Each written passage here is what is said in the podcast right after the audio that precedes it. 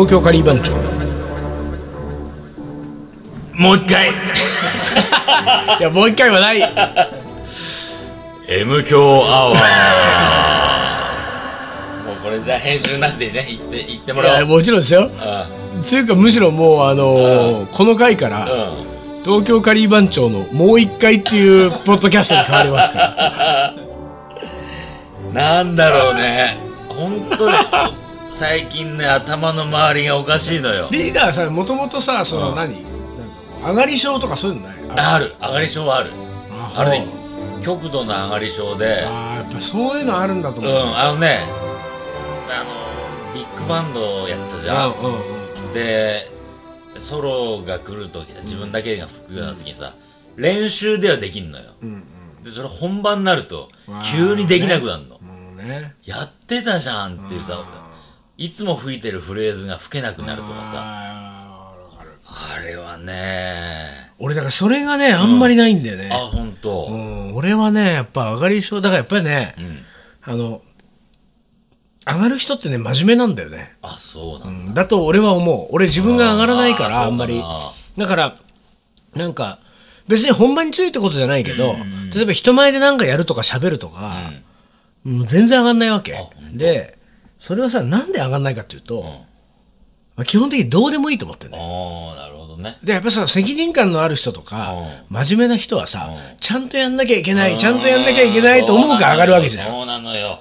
じゃあ水野はさ別にさまあいい別になもうどうなっても別にさと思ってるから全然上がんないんですよ、気持ちの中ではさどうなってもいいやって思ってるつもりなんだけどね、でもそれがなんかどっか染み込んじゃって体が染み込んじゃってるのかさ、体に染み込んじゃってるのかどうかうまくこうさ喋れなかったりね、上がったりしちゃうんだよね、でもね俺ね、でもねそういうこう、まあ、いわゆる例えばトークイベントだとか、そういうこうなんかいろんなし多くの人の前でとか、そういうやつは全然別に上がらないでもうね、まあなんならこうほら、もう水を得た魚のように、ね。縦板に水のごとく。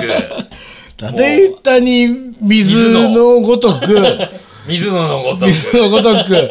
流れたその水を得た魚のように、うんね、喋りますけれども、でも意外とこうね、あの、マンツーマンとかのとっさの時に、アドリブが効かないさ、うん。ことがあってさ、この前さ、あの、ワインをね、うんあの、まあまあ相変わらず飲んでますよ。うんワインまだやってんだもうワイン、フランスワインを飲んでますけど、でワインを、この前は、あの、たまたまその、知人のインド料理屋さんに、まあ、シェフがみんなで集まって、こう、なんか研究会みたいなのやる。で、その後、飲み会があるっていうのがあったから、まあちょっといいワインを1本ぐらい持っていこうと思って、その飲み会、夜の飲み会用にと思ってさ。で、デパ地下のワインショップで、その俺が好きなブルゴーニュのワインが結構品揃えがいいデパ地下があって、そこに行ったのよ。で、行ってさ、そしたらね、あの、もともと小さいワインショップだったんだけど、そこでもブルゴーニュが品揃えが良かったんだけど、それがさ、3倍ぐらいに拡張して、3、4倍ぐらいかな。ずらりとさ、もうその後なんかそのワインセラーもなんかもう表に出てて、高級ワインとかもずらー並んでるわけ、でなんか拡張したんだって、うわすげえことになってると思って、でなんかそのワインアドバイザーみたいな人がもう何人もいてさ、これはちょうどいいわと思って、でなんか一応相談をしたのね、で一人お姉さんがいて、でそのお姉さんワインアドバイザーのお姉さんの人をまあ捕まえてそのお姉さんにあの僕ブルゴーニュが好きなんだと。でブルゴーニュが好きででなんかあのそんなに詳しくはないけど最近やっぱりその作り手の名前とか作り手さんで、こう何々さん何々さんってその作り手さんでこうなんかちょっとこう飲んでみたりとか知ってるのがちょっと今楽しいんですよっつって。であのー俺はその、えードミニク・ローランっていうね、まあ、作り手の人がいるんだけど、その人のが結構好きなのよ。で、ドミニク・ローラン、とりあえずドミニク・ローランはありますかっつって。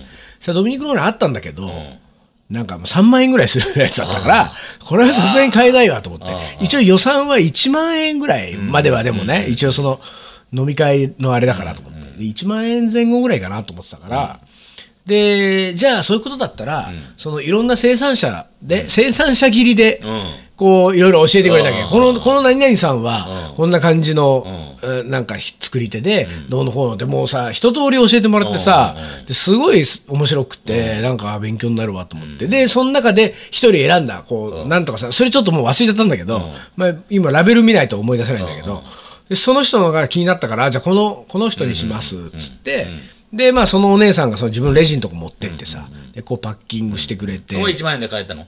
まあ、い確か1万円ぐらいだったと思うんだよね。で、あの、し支払ってさ、で、お金を、まあ、支払って、まあ、それ彼女がそれをレジにこう打って、その後、その、まあ、こう、なんていうの？割れないように、こう、梱包してもらってる時に、ん。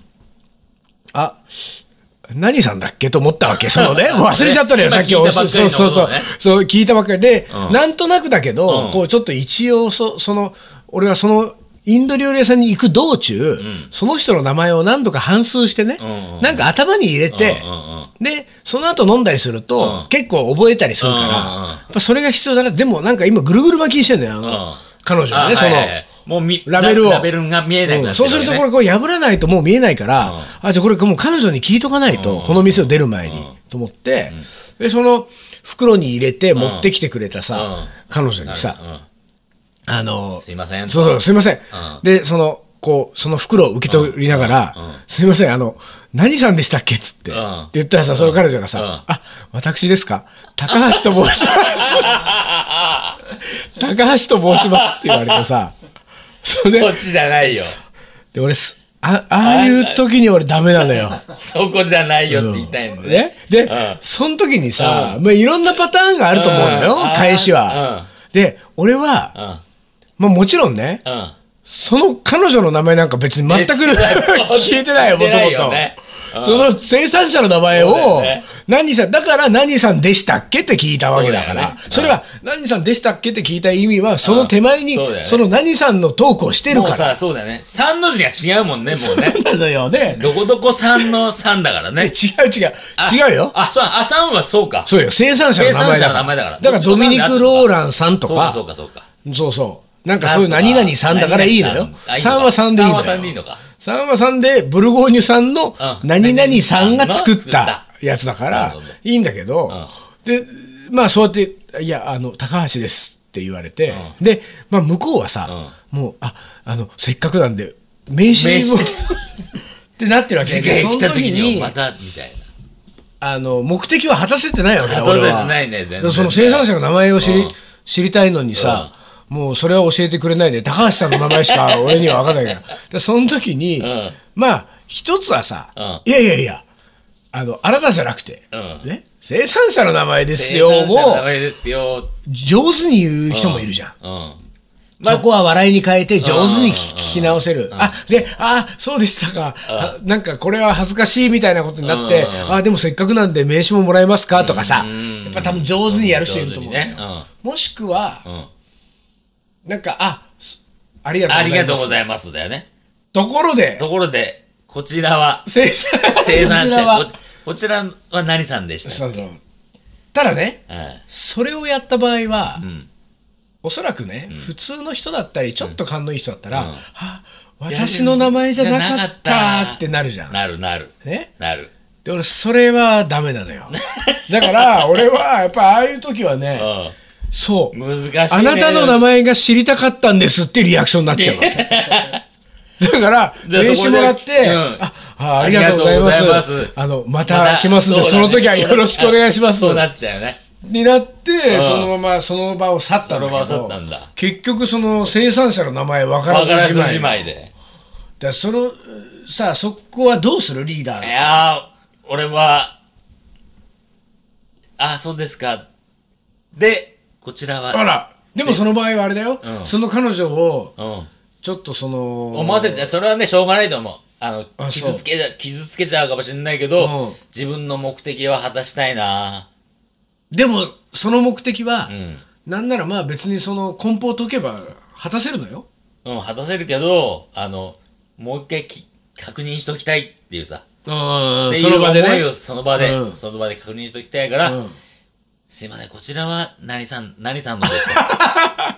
うんうん。でしたっけ、ってさちょっとあそうなる。うん、言っちゃうかもしれないな。あ俺はもうね本当聞けなかった。ね1ミリも傷つけたくないと。たくないってもなっちゃうのよ。だからもう絶対にはっとか恥ずかしいとか思わせないように あそうか。もう逆に言ったらこっちがさ若干恥ずかしいよ、なんかまあ軽くナンパしたみたいな感じになってるよそんなさ。でしかもさナンパならナンパでさ、ね、別に普通にさお名前教えてくださいとかさ、また来ますんでったらいいよ、俺のナンパはところで何さんでしたっけ？そんな聞き方ある？相手の人の名前聞くのに。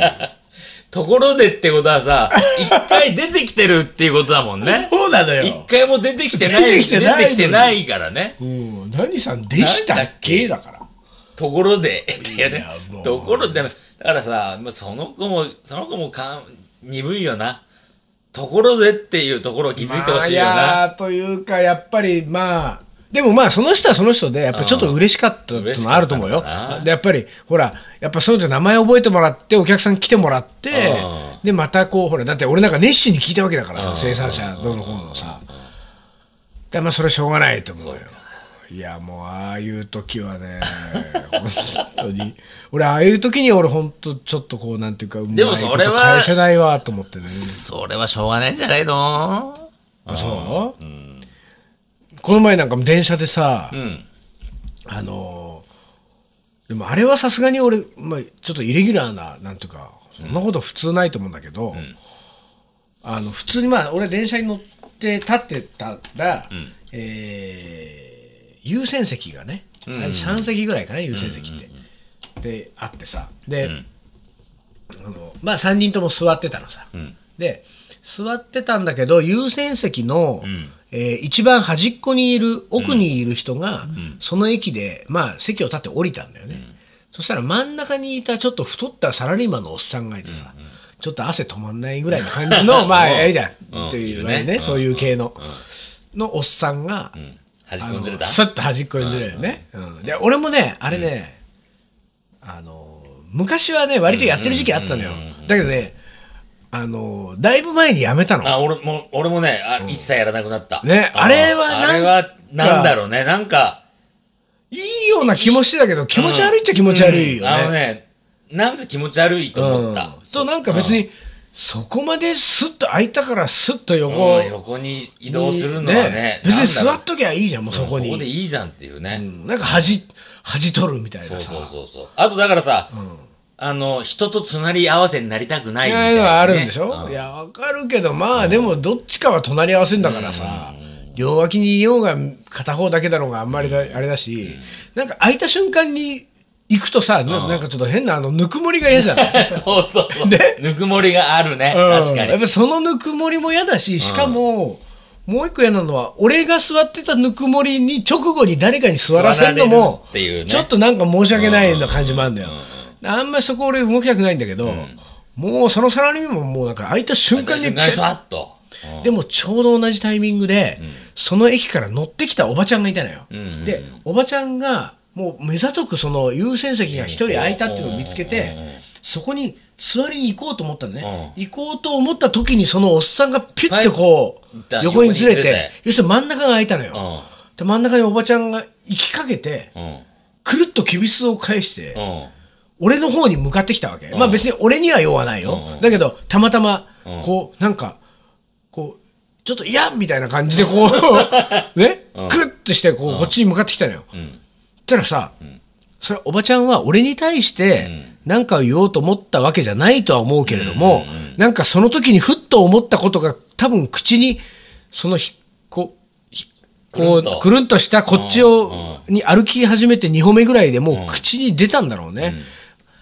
あのおじさんの隣は嫌だわよねって言ったのよ。で、それは完全にさ、目がその瞬間に俺は合っちゃったじゃん、その。俺は俺はちょっとその観察してたから、ううんわ、おっさん動いたわ、あ、おばさん行ったわ、うわ、お帰ってきたと思ったら、あのおじさんの隣じゃ嫌だわねって俺に言ってさ、俺も、なんか俺それ言われても、俺に。共犯者にさせられる。そうそう。共犯者だで。もおばちゃんもまあ俺に言ったつもりはないから一応なんかリアクションを求めてないんだけど、なんか言っちゃったみたいな。独り言のようにね。独り言なんだけど、うんこの人に言っちゃったみたいな感じだったんだよ。その時も俺さ、なんか、ですよね？とも言えないし言えないよ。あれも俺ちょっとさすがにとっさのことでさ、うなんかちょっとこう、その時はもうノーリアクション。いや、ノーリアクションが正解だろうね。そこれが、それ以外正解ないと思うわ。どうにもね、それ。うんわかる、わかりますわかります。言ったところでね。ねじゃあせっかくなんで名刺を。名刺を水野と申します。ねいやでも電車の中は本当あるんでいろんなことがやっぱり見てるともう俺電車ほとんど乗んないからさ。あすまあいや俺もあんま乗らないんだけどねうん。電車ないわな、電車で。なんかあったかな面白いこと。なんかある？だからい俺は普段自転車乗ってるから、やっぱりたまに電車に乗ると、やっぱりそういうのがさやっぱ楽しいんだよねこうね人間観察が人間観察ね。自転車乗ってる時あんまり人間観察っていうよりもやっぱ景色じゃない？うんうん。なんか景色とか街並みとかがこう見てて楽しいからさ、ちょっと別の道行ってみようとかさ、ああこんなもんあったかみたいなのが面白いでしょ、いやもう電車たまに乗るともう本当にこうもうキョロキョロして。なんかこう面白い人いるんじゃないかなみたいないやもう本当に。電車ね。ええな。たまには乗ってみた方がいいですよ電車そうだね。うん面白いことあると思う。そういうことあるかな。何線がいいんだろう？地下鉄。地下鉄が面白い？うんなんか俺は地下鉄にやっぱり乗ることが多いからかな。そうか。山手線はダメか。ぐるぐる回って。山手線もなんかそのあの全然俺なんかわかんない池袋とか上野と大か塚とかね。あっちの方はちょっと面白いこといっぱいありそうな気がするね。里なんていうかそうやっぱりこう自分たちのこうなんていうかせっかじゃないそう違うカルチャーのうんね。だからなんかどうももう山手線も俺たちなんかほら渋谷から恵比寿原宿目黒とかうんあの辺はなんかさやっぱりちょっとね地元感があるじゃない。そうだね。ぱなんか逆側がいいのよ上側ね。そう、んだから東横線とかもさ、ちょっとなんかまああんまり面白いことなそうなな、そうだね。なんかこう勝手知ってる感じが なんかするじゃない、うんまあ、地下鉄まあそうだねうん丸の内線。あとやっぱね関西とか行くとうねん。面白いねあ、そう。やっぱりもう関西はもうどこの電車乗ったってもう文化圏違うかあ、ら文化が違うからな、そうか。エスカレーターのあの並ぶあ、なるほど、違うんだよね。違うんだよ右左右でまた。難しいのがさ大阪と京都にまた違うんだあ、よ本当？いや俺の知る限り大阪右に並んでる右に並ぶっつったよね。京都も右かと思ったら左に並んでんだよ京都はへえ。こんな近いところなのに。そうこれが分かんないのよでこの前京都行ったから、俺京都行った時にさあそうそう京都は右だあ左だった東京と一緒なんだ。東京と一緒なんだ。大阪は右なのに、ん。京都来ると左だと思ってたんだけど、これがさ、またあの難しいのはさ、例えば大阪行って大阪右だから東京と違うじゃん、大阪右だから東京と違うのに大阪新大阪駅で、東京行きののぞみとか乗る時の、あのホームに行く上りのエスカレーターは結構みんな左に乗ってる これはね東京に行く人だから。みんな東京に帰るから東京に帰る人だから。なんかねちょっとやっぱもう東京な感じになってんだよねみんなそれ面白い。うん俺この前それ気づいたえーの、そあれ面白いわ。大阪駅もうん。東京行く新幹線は新幹線は左並んでるわ東京の人だから。そうそうそうそう、えー、それ面白い。あれは超面白かったよ、あここは右じゃなくていいんだみたいなえー、面白い話あるもんだね。まあまあまあどんな、どんな感じで？はい、はい。東京カリー番長思い出コレクター。はい思い出コレクターの時間です。いきます、えー手術をすることになり刺激物を食べることを禁じられました、術後も含め3ヶ月間うん。カレーを食べられませんでしたあらまあ。復帰後、初めて食べたカレーはとても美味しかったし自分はカレーが好きなんだなと実感しました、えー、ってか、どういう、どういう病気というか手術と。なんだろうね。何が？そういう胃とか食道とかそういうことになんか関係してるあれなのかね、そういうの。だって外何外科の手術だったら別に関係ないよね。そうだよね。刺激物消ね化器内科系が。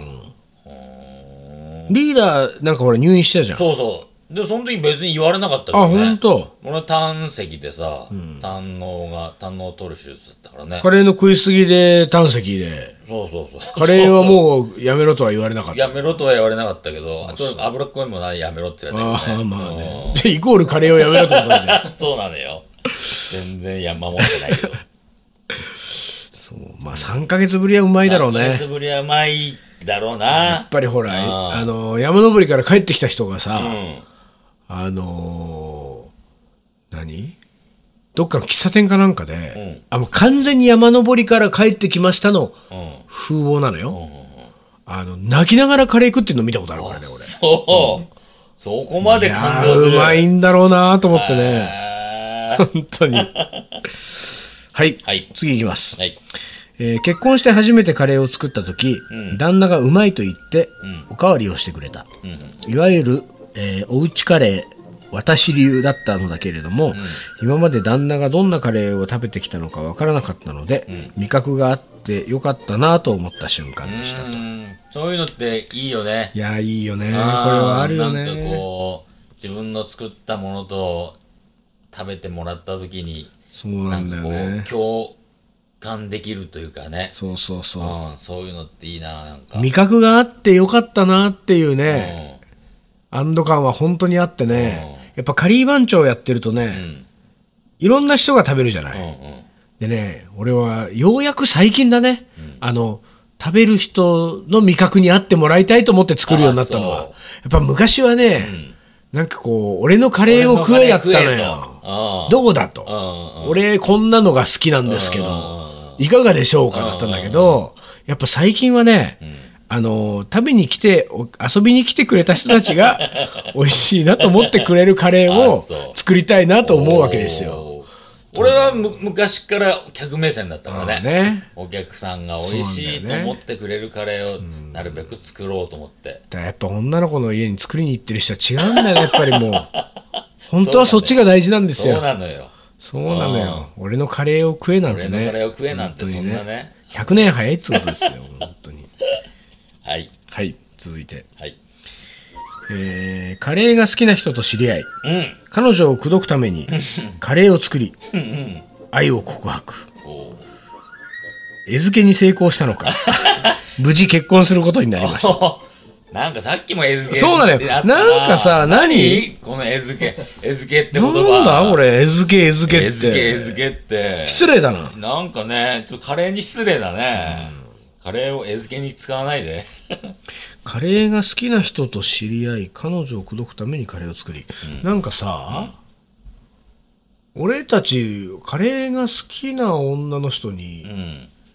あんまり知り合ってないのか知り合っねてないのかな？いやし知り合ってるはずだよ。本当、だったら俺もうちょっとモテてもいいと思うんだけどね。いやあのね、そこそこモテてると思うんだよでもさいやー向こうは向うこうの生活があるから、全般的には、あのなんつうの？4日かかるほど、こう体重をかけるほど好きにはなってないけど、ただいやいや別にさ、うん。そのこっちも向こうの生活を脅かそうとは思ってませんよ。そこまで踏み込もうとは思ってませんけれども、うん。カレーが好きだったらなんかなんていうかもうちょっとこうカレーが好きなんですアプローチが。アプローチききてもいい。男子にはすごいあるよ俺。あ本当うに、ん。カレー好きなんですなこの前もあのイベントやった時に、うん。あの大阪でカレーが好きで食べ歩いてたっていう人があの転勤で東京来たっつってもうなんかあのトークイベントが終わった後に俺を捕まえて話さなかった。よ 後ろになんかほら何人かいるのいにるわかるわかるわかる。その感じわかる、うん。そういう感じはちょっとこ 女子からはう女子から。まあ女子はそんな好きじゃないよ。まあそうなカレーのかは。な、そうなのかな。はい次。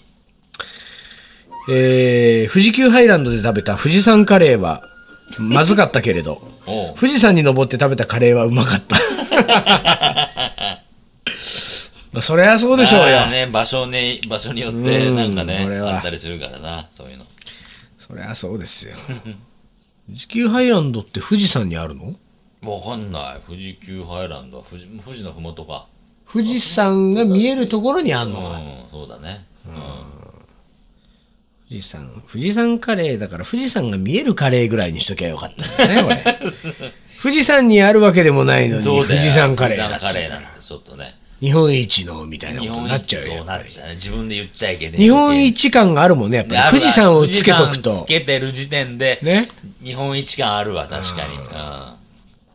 続いていきます、中国でカレーを作った時、うん。薬えー薬っぽい味がすると言われた、うん。薬っぽい味？うん、また、えー中国で販売されているレトルトカレーを食べると、スターアニスの風味がありなんとも不思議な感じだった。その口国、えー地域独自の、えー素材を使えばカレーもご当地の味になるなと思いました、まあスターアニスなんて結構独特だからね。やっぱスターアニス入れんだね中国人は、ね。レカレー作るとき、へ俺も入れて作ったことあるけどさ、あれ入れすぎちゃうとさとんでもない味になるんだよな、ちょっとさまあ1個がそこそこ大きいけから、まあちょっと1個でいいのか、うんそれともさ、まあそれはもうちょっと入れていいののかなと思ってさ入れすぎちゃうとさ、もう出るわ出るわ、4人分で1個。そうだよな。4ぐらいが人分で1個でも多いぐらいちょっと多いかもしれないね。インド料理でも使うからねスターアニスはね。あそう。うん。まあでもやっぱスターアニスはやっぱチャーシューとか。チャーシューとはそうだな、ね。こっち系だな。チャーシューに使っていただきたいですよね。続いていきます、はいえー日本語教師として中国の大学あ中国が続くね。中国続きだ日ね本語教師として中国の大学に行ってた時に、帰国する1週間ぐらい前に学生に何かご馳走しようと思ってカレーを作りました、中国人の味覚にはあまり合わなかったのかもしれないのですが、残さず食べてくれて嬉しかったですと。いいね。その残さず食べてくれるってのはうわ嬉しいね。そういうのね。あのー残しちゃうのはやっぱりねよくないよね。俺らがね。残したスープのように。何回前の話ですそうねですよ。はい。続いて、はい。えーカレーは、えーその家の味かっこお母さんの味ですと、うんうん。えー昔小学校でカレーを作る時間があり、カレーを作りましたが今までにカレーで食べられなかったのはその時だけですと 過去あまりに家の味と違い、えー甘くて食べられなかったことを覚えてますと。そちなみに最近もし最近知りましたが、私が育った金沢は、ううん。カレーの消費量がベスト3に入っていることにびっくりしました、金沢カレーってあるもんねそうだよね。もう今有名なのはゴーゴーカレー。ゴーゴーカレーがもうね。席巻してますからね日本のカレー界をね。あのでもね、うんなんていうか、あれはあれでいいのよ。ん。ゴーゴーカレーのね。あなんかちょっと薄いカツにキャベツに、あのなんかソースっぽい。ソースっぽいカレーなの？ソースなの？みたいなのね。そうそうそうそう。言ったらあれはもうさ、ああのーほんのりカレー風味うんのうん。ソースカツ丼。ああそうかもしんない。そんな感じだね。ね。あれはいいです。最後いきます。はいえー毎日3食カレーでもいいというぐらいカレーが大好きです。おおだからほら、こういう女子のことですよ。こういう女子か。ね。過去作るのも食べ歩くのもと。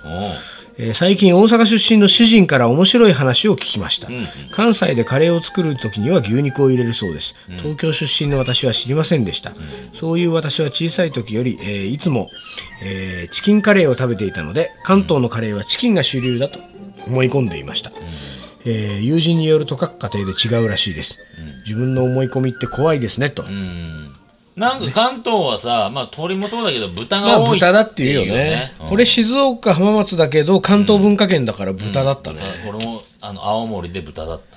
豚がうまいんだよ豚うまいよねな。うん。ポークカレーが好きだね俺は。うまいわな。はい。というわけで今週は何の話したっけな？んまあほらか電車の話水野があれですよ。水野がね。アドリブが効かないっていうね。えー人前で喋るのは人前で喋るのは得意だけどあのとっさのマンツーマンのアブアドリブが効かないっつって。とっさのアドリブがな出てこないですね。まあいいですよ。そんなの気にすることはないはい。じゃあ今週はこの辺でお願いしましょうか。はい。はい。東京カリー番長の？M 強アワーこの番組はリーダーと。水野がお送りしました。それでは皆さんおつかりおつかり